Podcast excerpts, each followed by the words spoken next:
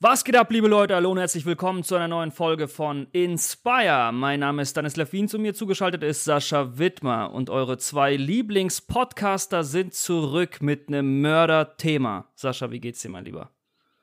Ja, vielen Dank, Stars, für diese Einleitung. Ich bin ja früchtgebackener Papa.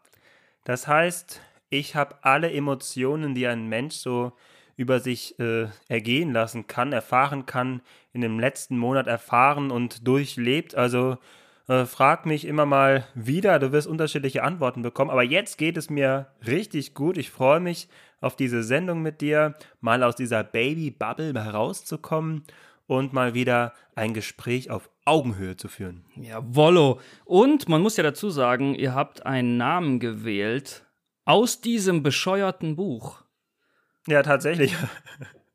Wobei ich direkt dazu sagen möchte, dass wir keinen richtig abgespaceden Namen genommen haben. Ich würde sagen, einen sehr klassischen, klassischen Namen, einen wohlklingenden Namen und einen Namen, der für uns eine Bedeutung hat, aber es ist nicht irgendwas Absurdes, sagen wir es mal so. Ja, weil die, die du vorgelesen hast, die waren ja echt, äh, naja, nicht ganz so modern. Ja, wir haben uns dann doch auf unseren eigenen Verstand verlassen. Ja, sehr gut, sehr gut. So, hier, ähm, liebe Nachfolgerinnen und liebe Nachfolger, äh, wie angekündigt, wir haben heute wieder ein Thema für euch dabei und wir wollen zu Beginn die obligatorische Triggerwarnung aussprechen für alle Leute, die äh, irgendwie verrannt sind in irgendwelche Gedanken, deren Kopf vollkommen vernagelt ist, die sollten jetzt vielleicht ausschalten. Und ja, die Elite, die bleibt dran. Also Triggerwarnung in dem Sinne, wir sind keine Gelehrten, das hier ist auch keine Lehre. Also wir wollen hier niemanden lehren und niemandem irgendwie unsere Weisheiten aufzwingen und nicht sagen, so ist das und so wie ihr das denkt oder wie du das denkst, ist blöd, sondern wir wollen mit euch ganz einfach einen Gedanken teilen oder mehrere Gedanken teilen, über die wir uns in den vergangenen Tagen und Wochen Überlegungen gemacht haben und wir glauben, dass diese Gedanken dazu führen könnten, dass man sich davon halt was, was Gutes rausnehmen kann. Ne? Und wie es in der Bibel heißt, das Gute also prüfe alles, das Gute behalte, die Scheiße schmeißt weg. So ungefähr steht das da, glaube ich, in einer Übersetzung. Und deswegen starten wir, oder? Ja, es gibt verschiedene Themen, bei denen ich denke, da gibt es wirklich kein Wenn und Aber. Da kann man eigentlich nur eine Meinung haben. Und wenn ein anderer eine andere Meinung hat, dann muss man ihm sagen, dass das so nicht geht.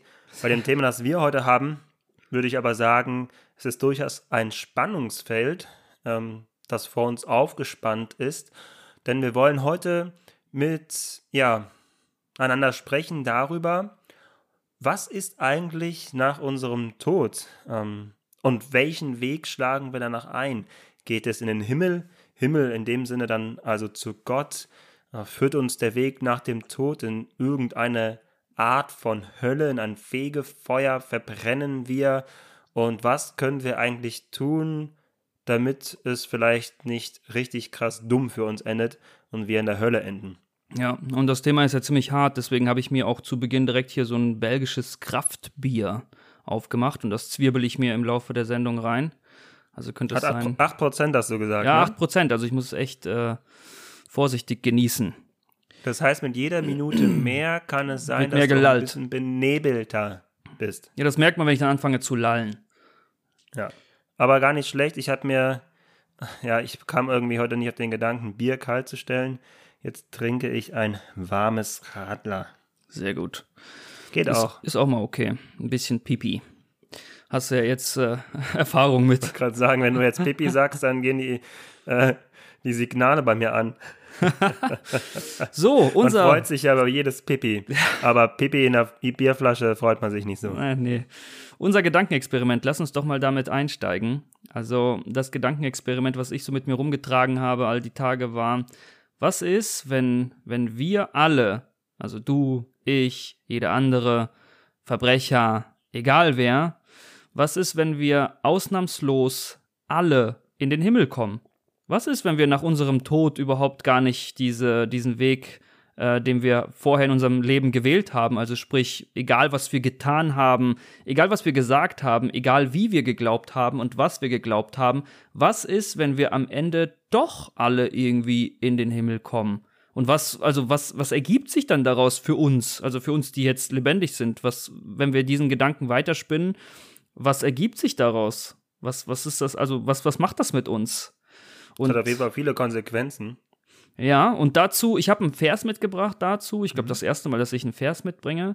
Der ist aus Römer 5, 9 bis 10. Und da steht, deshalb kann es jetzt, nachdem wir aufgrund seines Blutes für Gericht, gerecht erklärt worden sind, keine Frage mehr sein, dass wir durch ihn vor dem kommenden Zorn Gottes gerettet werden. Wir sind ja mit Gott durch den Tod seines Sohnes versöhnt worden, als wir noch seine Feinde waren.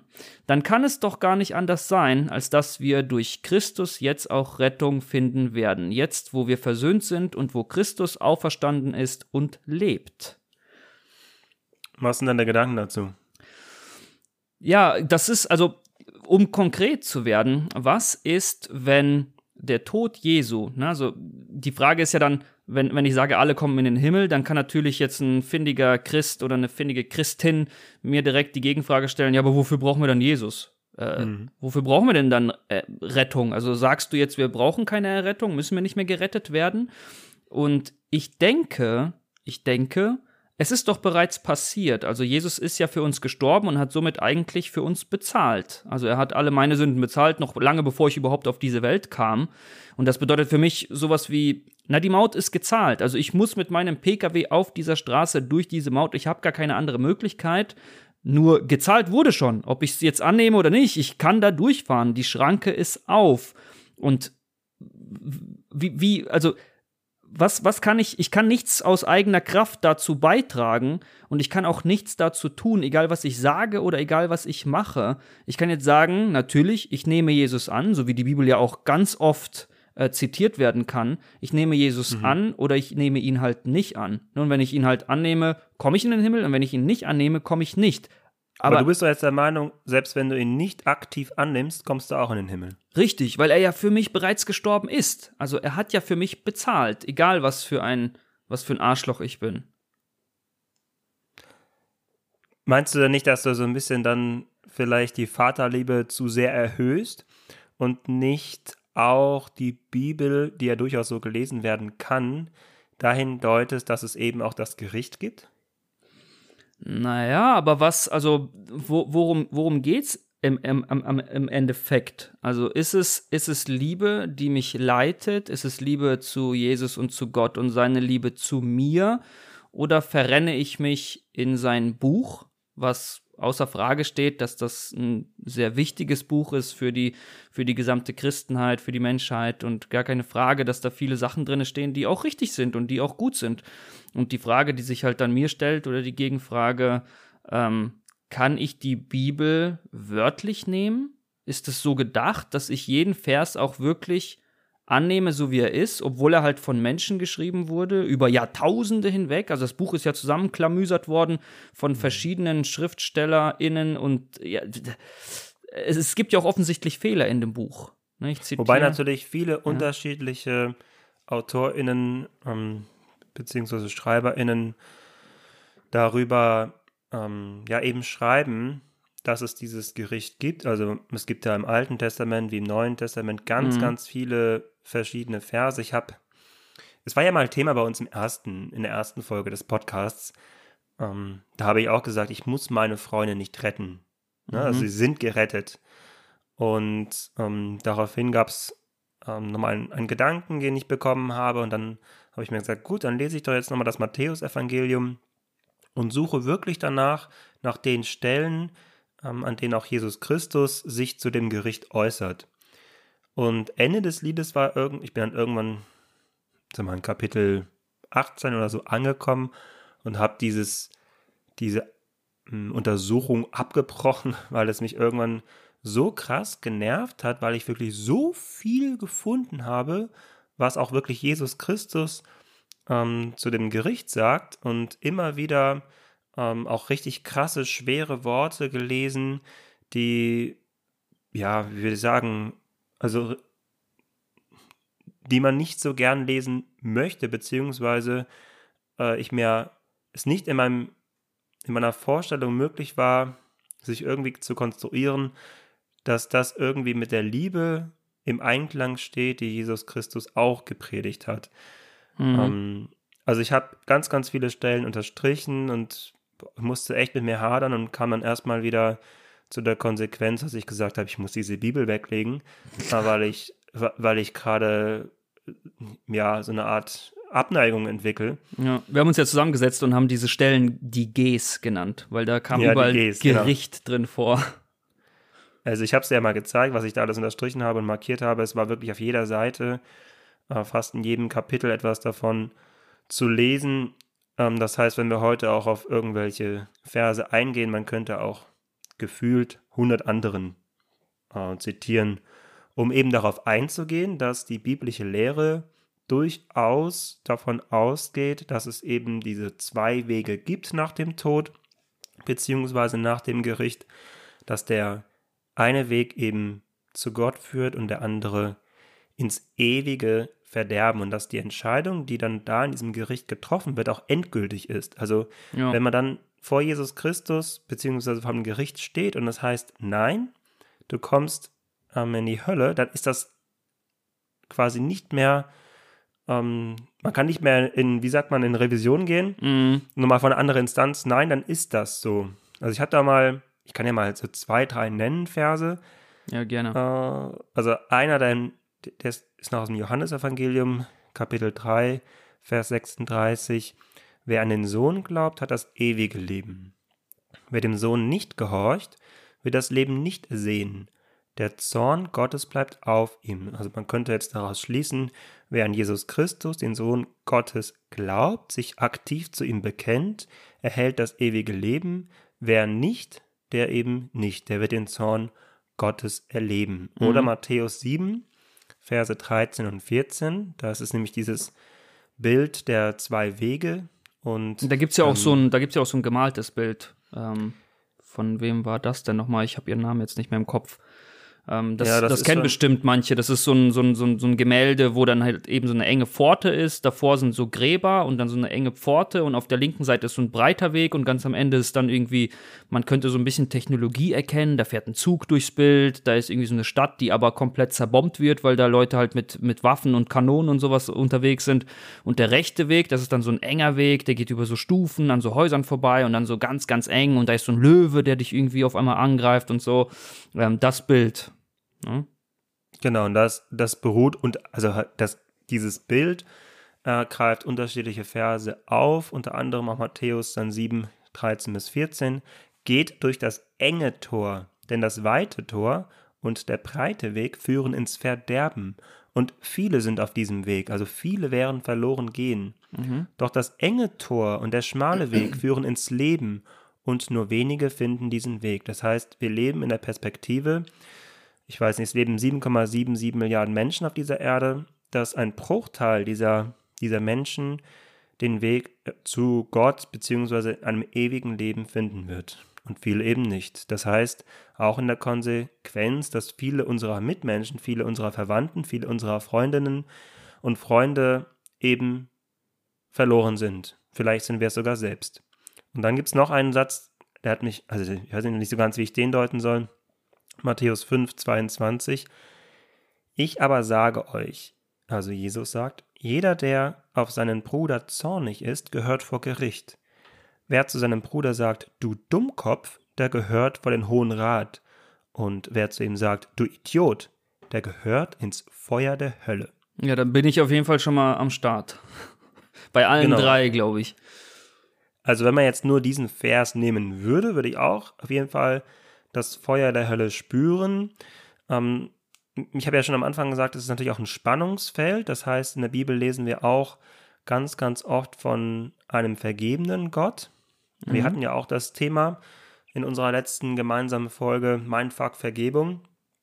Ähm, und es gibt zum Beispiel eine Stelle, da heißt es, äh, wir sollen siebenmal 77 ähm, Mal, ja. nee, siebenmal 77 Genau. Mal oder siebenmal 70 Mal, Nein, auch egal, 777, ja, passt. Wie auch immer, äh, sollen wir unseren Mitmenschen vergeben, was so viel heißt, immer und ewig, Ja. unendlich, immer wieder und immer wieder vergeben.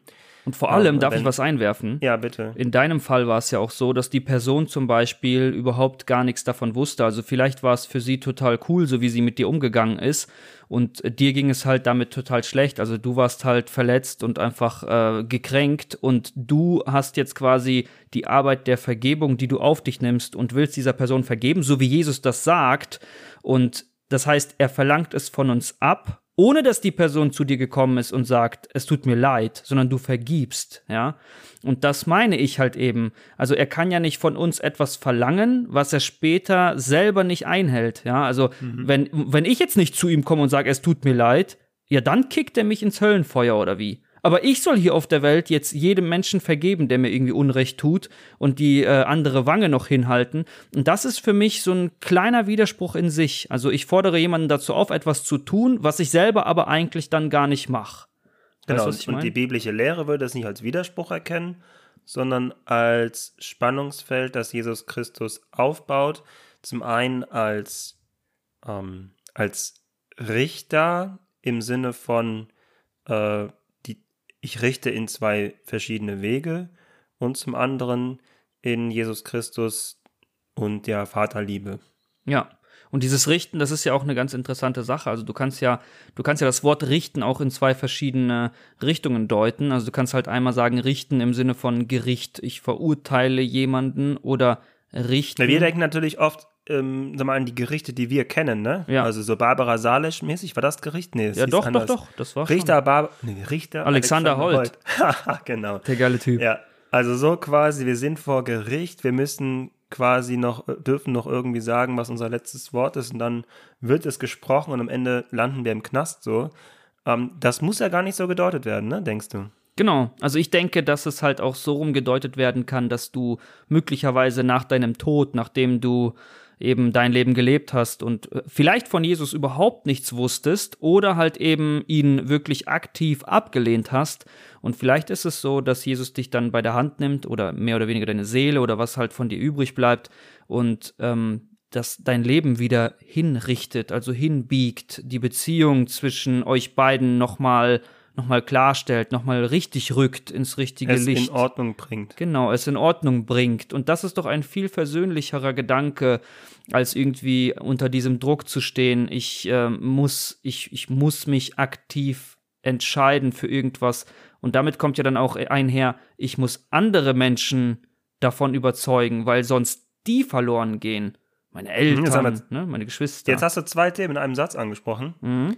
Äh, zum einen die Frage dieses, dieses Narrativs, äh, dass, glaube ich, viele Menschen auch so lesen, dass es quasi ähm, die Hölle als Drohung der Kirche gibt, beziehungsweise der Bibel. Wie meinst das du ist als das eine Thron? Thema. Die Hölle als Thron? Als Drohung, genau. als, als also Drohung, Entschuldigung. ja. Drohung, genau. Ja. Als Erpressung. Ja, Wie ja, auch ja. immer, Ich ne? habe Also- Thron verstanden. Also nee. Aber ja, manche denken, es können auch als man kann es auch als Thron deuten, aber ich meine jetzt quasi Ja. die Hölle als äh, Drohung, Verstanden. ähm, beziehungsweise als Erpressung. Ihr müsst quasi zum Glauben kommen und quasi auch vielleicht früher dann Mitglied dieser Kirche werden, sonst sieht es ganz, ganz, ganz schlecht um euch aus.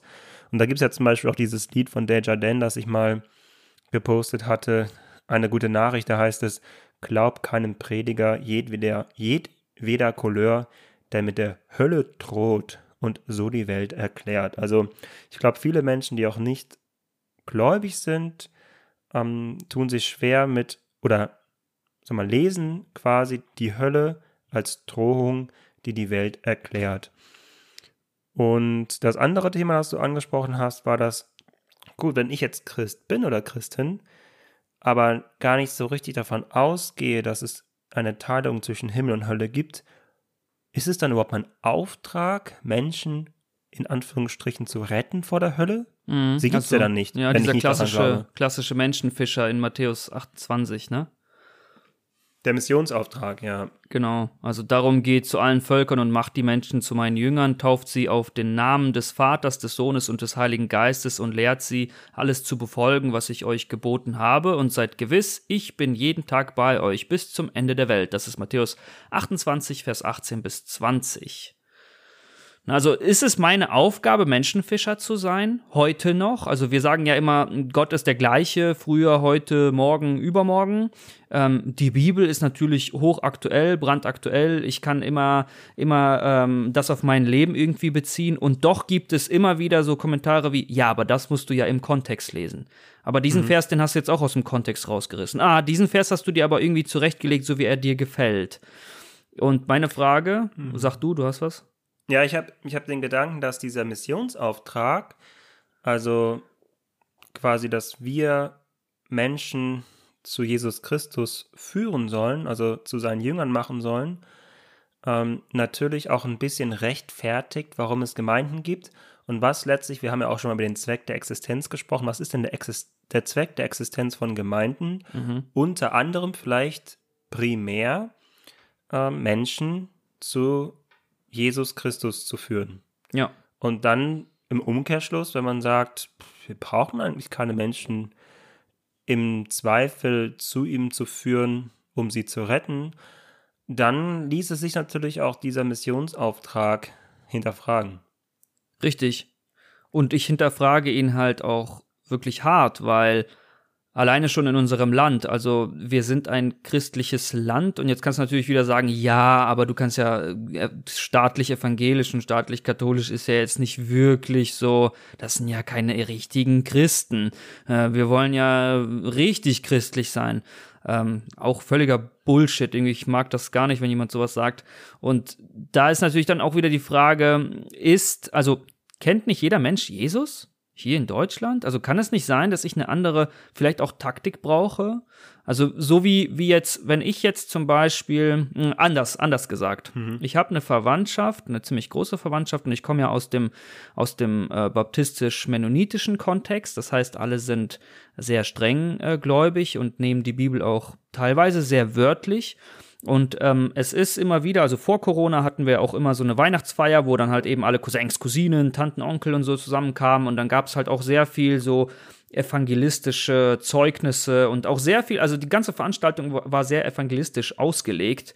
Und ähm, dann kamen halt auch irgendwie Ehemänner meiner Cousinen zu mir und ähm, wollten mich bekehren. Und Obwohl dann, du von dir selbst behauptest, dass du bekehrt bist. Ja, natürlich.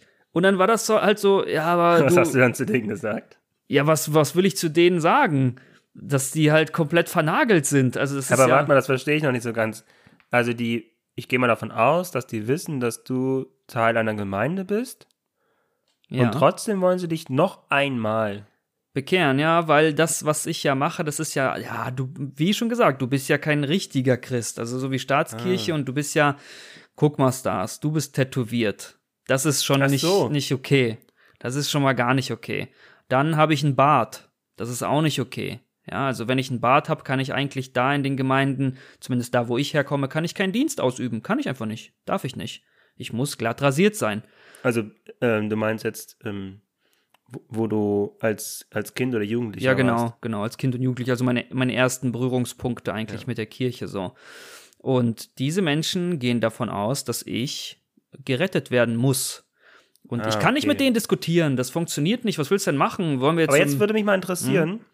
ähm, wie du dich, also wie fühlst du dich dabei, wenn jemand auf dich zukommt und dir quasi etwas, ja, dich zu etwas bekehren möchte? Ja, ich Was ja für, für denjenigen, da gibt es ja kein Wenn und Aber. Ja, genau. Also er macht das ja aus einem aus Auftrag heraus. Also gehe ich mal davon aus. Das ist ja irgendwie dann sein, sein, sein Lebensinhalt. Ich muss halt Menschenfischer sein und ich muss halt meine Verwandtschaft und die äh, Cousins und Cousinen meiner Ehefrau oder sonst wie muss ich jetzt irgendwie zu Gott bringen. Und der macht dann mit mir, fängt dann mit mir so ein total weirdes Gespräch an. Und ich fühle mich wie der letzte Penner. Weil ich mir denke, was will der von mir? Also ich fühle mich eigentlich dann so in die Scheiße reingesetzt und, hm. und die Person steht vor mir in weißen Gewändern und hält mir seine Hand hin, wo ich mir dann denke, was willst du von mir? Hau ab! Weißt du, pack deine Bibel wieder ein. Aber weißt du was? Hm? hm. Ich bin ja vom erst, äh, erst in Anführungsstrichen vor ein paar Jahren zum Glauben gekommen und ich war ja auch im Freundeskreis, der das quasi auch alles miterlebt hat. Und dann stellte sich für mich auch die Frage natürlich, ja, was mache ich denn jetzt damit? Also muss ich jetzt eigentlich allen meinen Freundinnen und Freunden erzählen, dass es Jesus Christus gibt, gibt und ich glaube, dass ich zum Beispiel am Anfang, nachdem ich mich zu diesem Glauben entschieden habe, auch sehr, sehr krass vielleicht war, auch in dieser Hinsicht und es viele völlig befremdlich fanden, wie ich dann mit ihnen gesprochen habe und welche Inhalte ich geteilt habe. Ja, vor allem, weil sie dich halt, keine Ahnung, 25 Jahre kannten oder 20 Jahre oder ja, 12 Jahre. Dem war oder anders. Ja, anders, ja.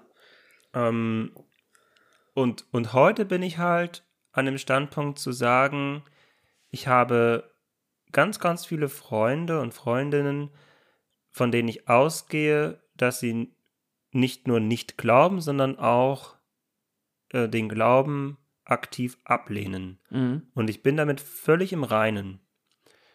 Weil ich eben davon ausgehe, diese Menschen, die kenne ich ja wirklich sehr gut. Mhm. Die machen die sind so gut, so gutherzig, die geben mir so viel. Ich kann mir nicht vorstellen, dass diese Menschen, sollte es einen Himmel geben, sollte es das ewige Leben geben, mhm. dass diesen Menschen das ewige Leben ähm, verwehrt bleibt. Ja. Und ebenfalls in der Verwandtschaft, ähm, weiß ich nicht, wo ich dann denke, das, das geht nicht. Ich kenne diese Menschen. Wenn diese Menschen nicht in den Himmel kommen, dann will ich da auch nicht rein. Ich, weißt du, ich liebe meine Freunde und ich habe einen großen Freundeskreis von lieben Menschen, die nicht aktiv in die Gemeinde gehen, die nicht aktiv beten, die nicht aktiv die Bibel lesen, die äh, damit weniger zu tun haben, weil sie zum Teil total verramscht wurden durch halt so Ansichten und dann halt irgendwann gesagt haben, ich habe da keinen Bock drauf. Also wenn das Glaube ist, dann möchte ich das nicht. Und zum anderen Teil, weil sie ähm, gar nicht so aufgewachsen sind. Also ich habe verschiedene Freunde und ich liebe meine Freunde und ich finde, der Gedanke, also für mich ist der Gedanke, Menschenfischer zu sein, also diesen Auftrag zu sehen, ich muss dich retten, spaltet. Für mich spaltet es. Inwiefern? Weil ich mich dann automatisch, weil ich ja auch Mensch bin und so wie ich es empfunden habe bei dem, bei dem Mann meiner Cousine, dass der sich über mich stellt und mir jetzt irgendwelche Lehren äh, beibringen will und mir sagen will, wie falsch ich bin, so stelle ich mich über, über diese Leute und sagt denen, ich habe die Wahrheit erkannt. Ich habe die Wahrheit. Nicht. Die, die, ne? Genau, also die, die eine. Die. Also meine Wahrheit, ich habe sie erkannt. Es ist, es ist ja meine Meinung, also meine Meinung und meine Wahrheit, aber trotzdem stellen die auch viele dar als die Wahrheit. Ich habe die Wahrheit erkannt, ich habe die angenommen, du aber nicht. Ich muss dich irgendwie retten, beziehungsweise ja, Gott wird dich dann retten, aber ich muss dich schon irgendwie auch dahin bringen. Und das spaltet irgendwie. Also ich finde, das ist schon so.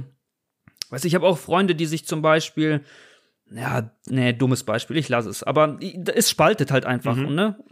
Also, was mir noch wichtig ist zu sagen in dem Kontext, das heißt ja gar nicht, dass ich mit meinen ähm, Bekannten nicht über Glaube spreche oder dass ich nicht auch mal bete vor ihnen oder irgendwie in, in dieser Hinsicht oder mit ihnen in Diskussion trete. Ja. Das heißt es ja gar nicht. Ich, muss aber halt, ich muss es nicht forcieren. Ich habe viel Spaß dran.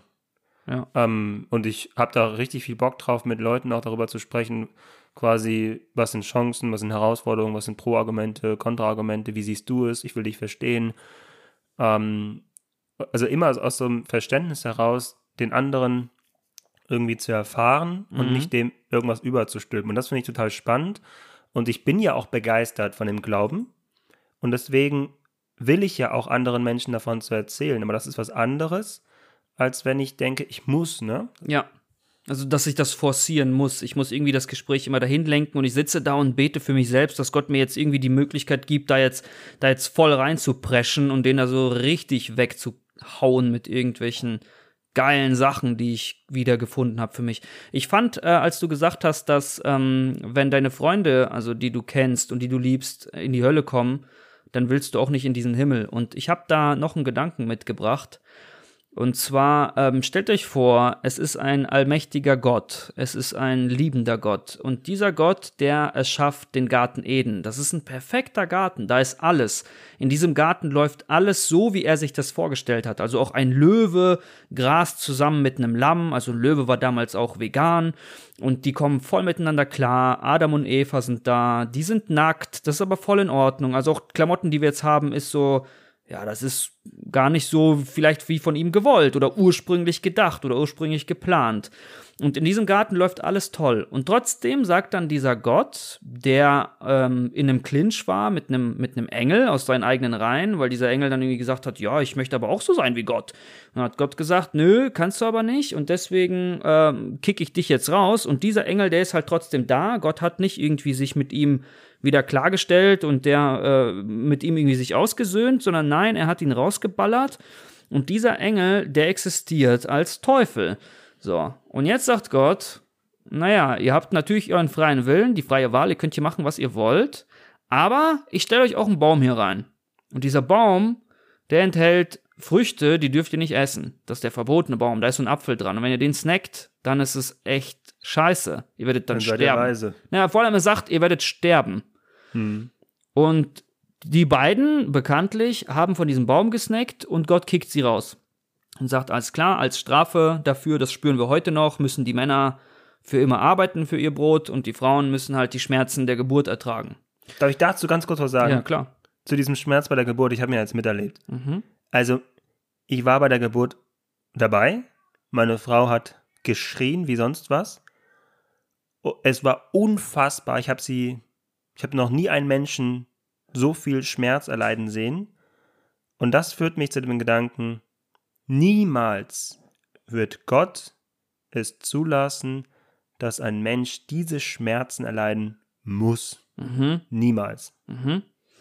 Und jetzt gehen wir noch einen Schritt weiter. Er kickt die raus und sagt halt jetzt, alles klar, Leute, das Paradies, da könnt ihr nicht mehr rein. Das ist jetzt irgendwie zu. Auch da gibt es dann nicht irgendwie, ein, ich weiß es nicht, so ein versöhnliches Gespräch nach dem Motto, okay, passt auf, ich gebe euch eine zweite Chance und das mit dem Baum war vielleicht eine dämliche Idee, ich nehme den raus, ähm, sondern diesen raus, diesen komplett raus, endgültig, werden auch sterblich, haben also voll die Konsequenzen zu tragen aus ihren Taten dann sozusagen. Also wenn man das natürlich jetzt wörtlich nimmt, wer weiß, mhm. ob das, also Theologen und Theologinnen streiten sich auch darüber, ob das nicht vielleicht auch alles. Aber es ist ja auch interessant, wie das Menschen wie du und ich lesen. Mhm.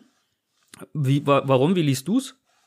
Nein, ich meine damit, wir sind ja alle, also die meisten sind ja nicht Theologen oder Theologinnen.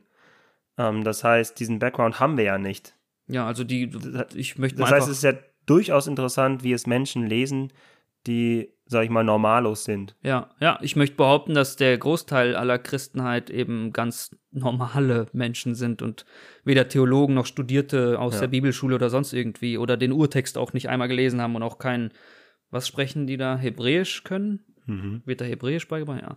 Und so, jetzt, pass auf, jetzt komme ich irgendwann ins Spiel. Jetzt nach, nach mehreren tausend Jahren komme ich jetzt irgendwann ins Spiel. Und ähm, ich werde aber gar nicht gefragt. Ja, also das ist schon mal so der erste Punkt. Ich werde nicht ob gefragt. Ob du leben möchtest. Ja, genau, ob ich überhaupt hier sein will. Also mir wird nicht gesagt, hey, äh, pass mal auf, da gibt es so eine Welt irgendwie. Also ich weiß nicht, wie ich mir das vorstellen soll. Ist meine Seele vielleicht vorher bei Gott und dann wird ausgelost. Also es ist eine große Lotterie und jemand wird schwanger und Gott sagt, ja, wir machen eine Lotterie und jetzt bist du dran. Du wirst in diese Familie geboren.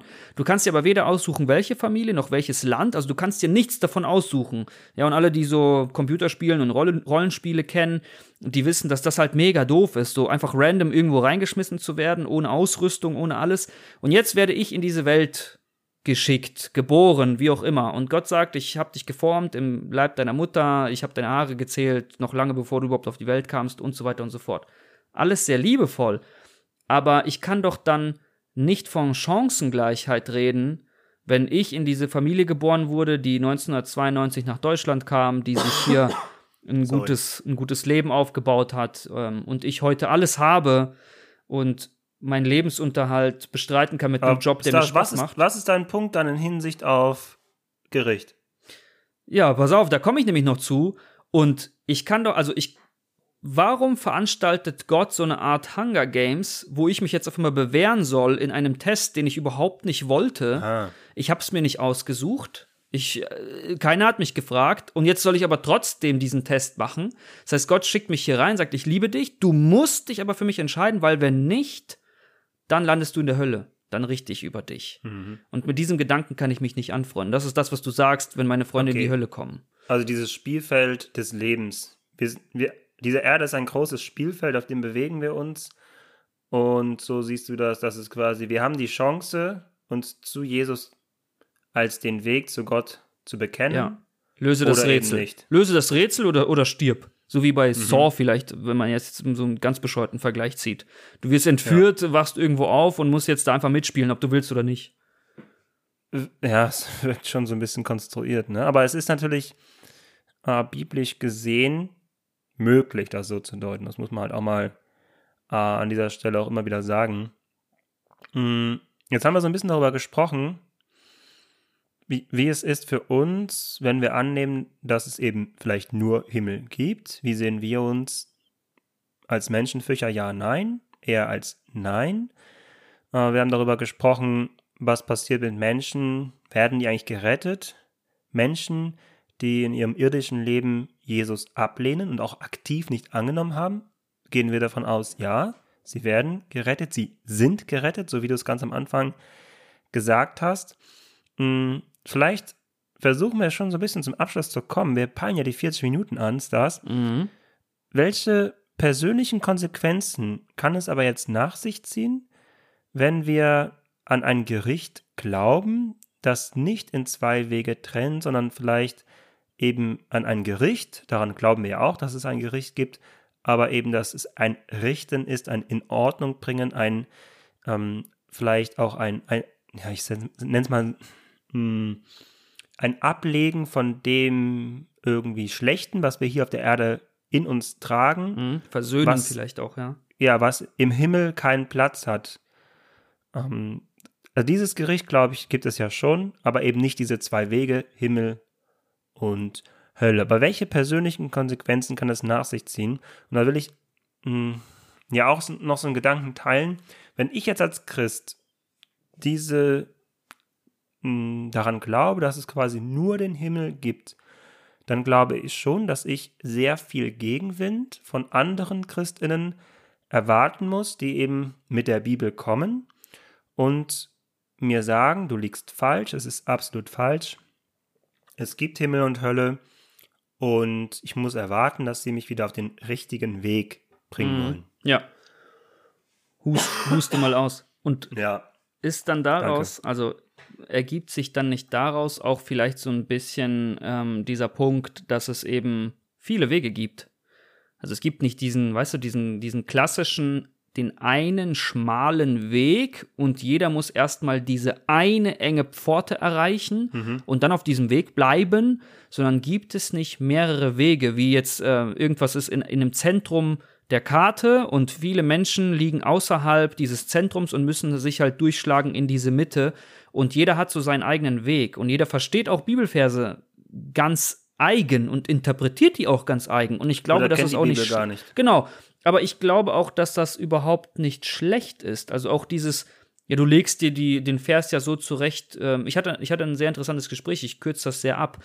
Ja. Und in diesem Gespräch ging es ähm, ging's so ein bisschen um Homosexualität, weil ich auch die Meinung vertrete, dass Homosexualität nichts Falsches ist und per se äh, keine Sünde ist. Und ähm, da, das hatte ich versucht dann so zu begründen und wir hatten ein längeres Gespräch und dann sagte die Person zu mir, naja, aber diesen Vers, den hast du dir jetzt zurechtgelegt, wie du ihn wolltest. Aber du darfst ja nicht vergessen, es gibt ja auch die Wahrheit. Genau, ich wollte gerade sagen, das ist aber nicht die Wahrheit. Genau. Und dann hab ich halt mir gedacht und dann ihm auch gesagt, sag ich, ja, aber warte mal, du implizierst ja damit, dass du aber die Wahrheit erkannt hast und ich Richtig. halt nicht. Ne, und den Vers, den du jetzt so gelesen hast und du interpretierst ihn halt anders als ich, aber du setzt voraus, dass so wie du ihn interpretiert hast, das war korrekt. Und meine Interpretierung war halt scheiße.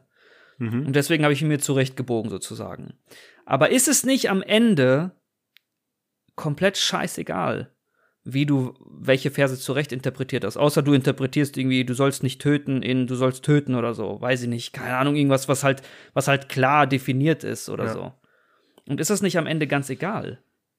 Vielleicht. Naja, wir, wir wissen es ja nicht. Und aus diesem Grunde, da wir es nicht wissen, vertrauen viele darauf, dass die Bibel uns sagt, wie es ist. Mhm. Und von der Bibel aus gelesen, wie das haben wir ja schon angesprochen, lässt sich durchaus sagen, dass es die Hölle gibt. Ja, naja, aber So, wir haben, aber- ja. Aber wir plädieren ja jetzt dafür, dass wir uns äh, ja durch, durch und das gibt die Bibel auch her, dass wir diesem Spann, in diesem Spannungsfeld sind, Ja. Zwischen auch dem den liebenden, vergebenen Gott. Und liebe Leute, lasst uns doch diese unterschiedlichen Annahmen, diese unterschiedlichen Glaubensstützen nicht gegeneinander in Konfrontation sehen, sondern miteinander denken und darüber auch ins Gespräch kommen und auch interessiert daran sein, wie der andere vielleicht zu seinen Gedanken kommt und nicht, bitte nicht, direkt hingehen und sagen, das ist nicht biblisch, das ist schlecht, das, das geht gar nicht, du bist abgekommen vom Weg.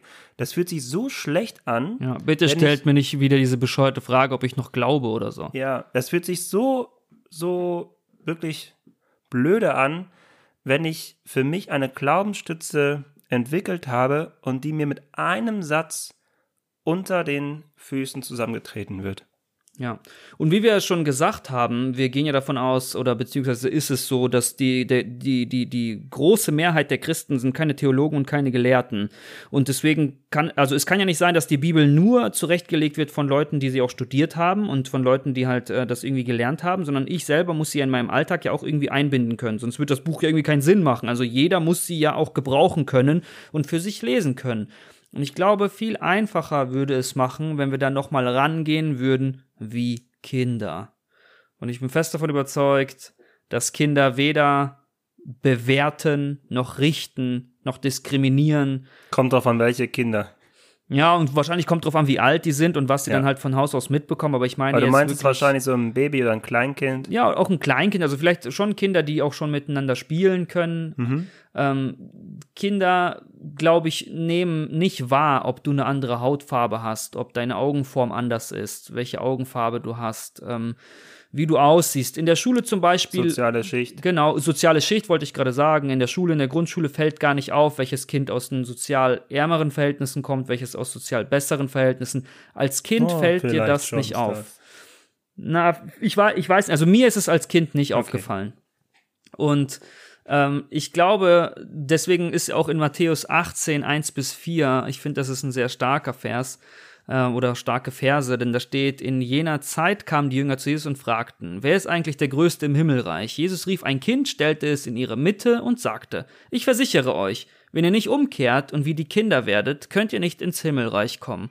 Darum, wer sich selbst erniedrigt und wie dieses Kind wird, der ist der Größte im Himmelreich. Und wer solch ein Kind um meinetwillen aufnimmt, der nimmt mich auf. Also für mich heißt das mehr oder weniger, betrachte die Bibel doch nochmal aus Kinderaugen und versuch sie zu verstehen aus Kinderaugen. Und in Kinderaugen gibt es, glaube ich, keinen Hass oder Zorn oder, oder Verurteilung oder Engstirnigkeit. Eng, Engstirnigkeit, Spaltung, sondern vielmehr Liebe, miteinander teilen, miteinander Spaß haben und halt vor allem miteinander ähm, irgendwas erreichen, irgendwie zusammen unterwegs zu sein. Und das ist so ein bisschen das, das Appell, würde ich sagen. Ja, und das ist da unser Aufruf auch, ähm, so ein bisschen, dass wir einfach Gemeinde auch als Ort der Vielfalt leben, an dem auch andere Meinungen anerkannt werden und auch die Meinung akzeptiert wird, dass alle Menschen in den Himmel kommen. Alle Menschen in den Himmel kommen. Dass das akzeptiert wird, dass ich diese Meinung haben darf und nicht das Gefühl haben muss, dass andere mir jetzt erzählen wollen, wie es richtig ist. Genau. Und ich glaube auch sowieso, ähm, das hast du ja eben auch schon gesagt, dass jeder durch seine eigenen Vorerfahrungen die Bibel liest und zu seinen eigenen Schlüssen kommt und zu seiner eigenen Wahrheit kommt, äh, glaube ich ja schon daran, dass es grundsätzlich im Leben darum geht, dass wir hören sollten aufeinander zuhören, aufmerksam sein sollten und weniger mit der einen Meinung ins Haus fallen. Und dann, da müssen wir beide uns natürlich auch ein bisschen ähm, quasi in die Verantwortung ziehen. Es ist gar nicht einfach, quasi, wenn man von etwas überzeugt ist, auch wieder zurückzutreten und den anderen, die andere zu hören. Aber das ist enorm wichtig, auch für Gemeinde, gerade auch für, wenn Gemeinde Menschen hören wollen, die nicht glauben. Amen. Dazu habe ich so nichts mehr aus. hinzuzufügen. Jetzt sind wir aber auch schon wieder über die 40 Minuten drüber, Stars. Ja, wir sind auch perfekt in der Zeit, würde ich sagen. Deswegen ja, perfekt. Ich würde sagen, eine, eine gute Autofahrt, wenn deine Arbeitsstelle ein bisschen entfernt liegt, dann würde ich sagen, kannst du dir diesen Podcast gut reinziehen. Übrigens, das, was mir noch aufgefallen ist, beim letzten Podcast, den wir gemeinsam gemacht haben, Mindfuck Vergebung, da hast du irgendwie gesagt, dass ich das letzte Wort hätte. Dann habe ich gesagt, liebt euch. Und dann hast du nochmal das letzte Wort rausgehauen und auch gesagt, liebt euch. Also hast mich da ganz schön veräppelt. das ist aber nicht bewusst, sorry. Ja. Aber hau doch nochmal so einen kleinen Teaser für unseren Instagram-Kanal raus. Jo, liebe Leute, danke fürs Zuhören, danke fürs Wiedereinschalten und wenn ihr mehr Bock darauf habt, dann abonniert uns gerne da, wo ihr uns gerade hört. Ähm, checkt uns auch auf Instagram aus, da heißen wir in.spire-podcast. Wir sind auch über jeden Kommentar dankbar, konstruktive Kritik oder auch eine Meinung von euch. Total geil, wieder da zu sein und mit euch ähm, so zu kommunizieren über diesen Weg. Und kommt gut durch den Monat. Wir hören uns äh, spätestens nächsten Monat wieder. In dem Sinne, liebt euch!